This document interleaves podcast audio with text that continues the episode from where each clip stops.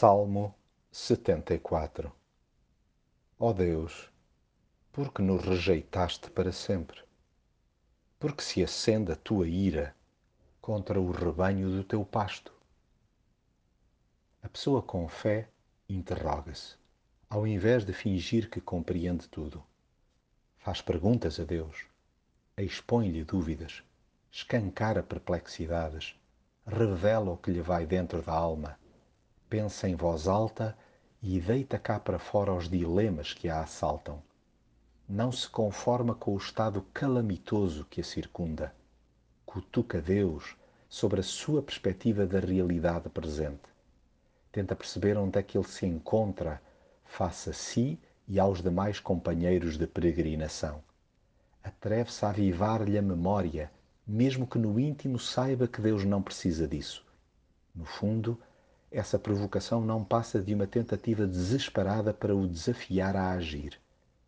Parte-se do princípio errado que ele está parado quando optou só por estar calado. É que é mesmo duro lidar com o seu impenetrável silêncio em determinados momentos da história. Apetece convidá-lo à força para vir visitar os danos que foram provocados pela maldade humana. A questão é que ele foi o primeiro a chegar cá e nós ainda não demos conta. Deus chora ao nosso estado bem antes de nós mesmos o fazermos.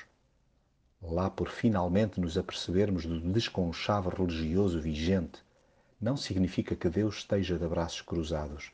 Nós é que andamos numa preguicite espiritual aguda e só agora é que acordamos. Ele não encolheu o seu braço, nós é que deixamos de dobrar os nossos joelhos toca a lembrar a forma poderosa como ele, ao longo dos séculos, abriu mares, desfez fantasmas e fez brotar fontes em lugares inóspitos. Sim, para Deus não há segredos, ainda que ele seja misterioso. O dia e a noite pertencem-lhe. E é Deus que determina o verão e o inverno.